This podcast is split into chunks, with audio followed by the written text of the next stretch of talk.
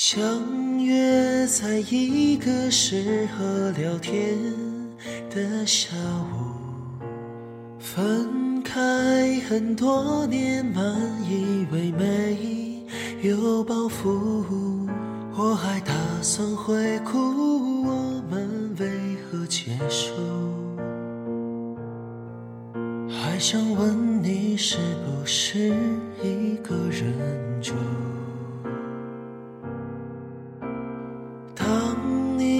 的笑容给我礼貌的招呼。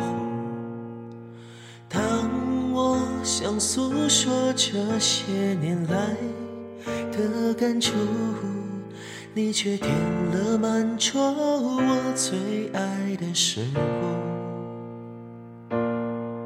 介绍我看一本天文学的书。我想哭不敢哭，难道这种相处不像我们梦寐以求的幸福？走下去这一步是宽容还是痛苦？我想哭怎么哭？反正爱情旅途，看天说地是最理想的出路。谈音乐谈事不说爱，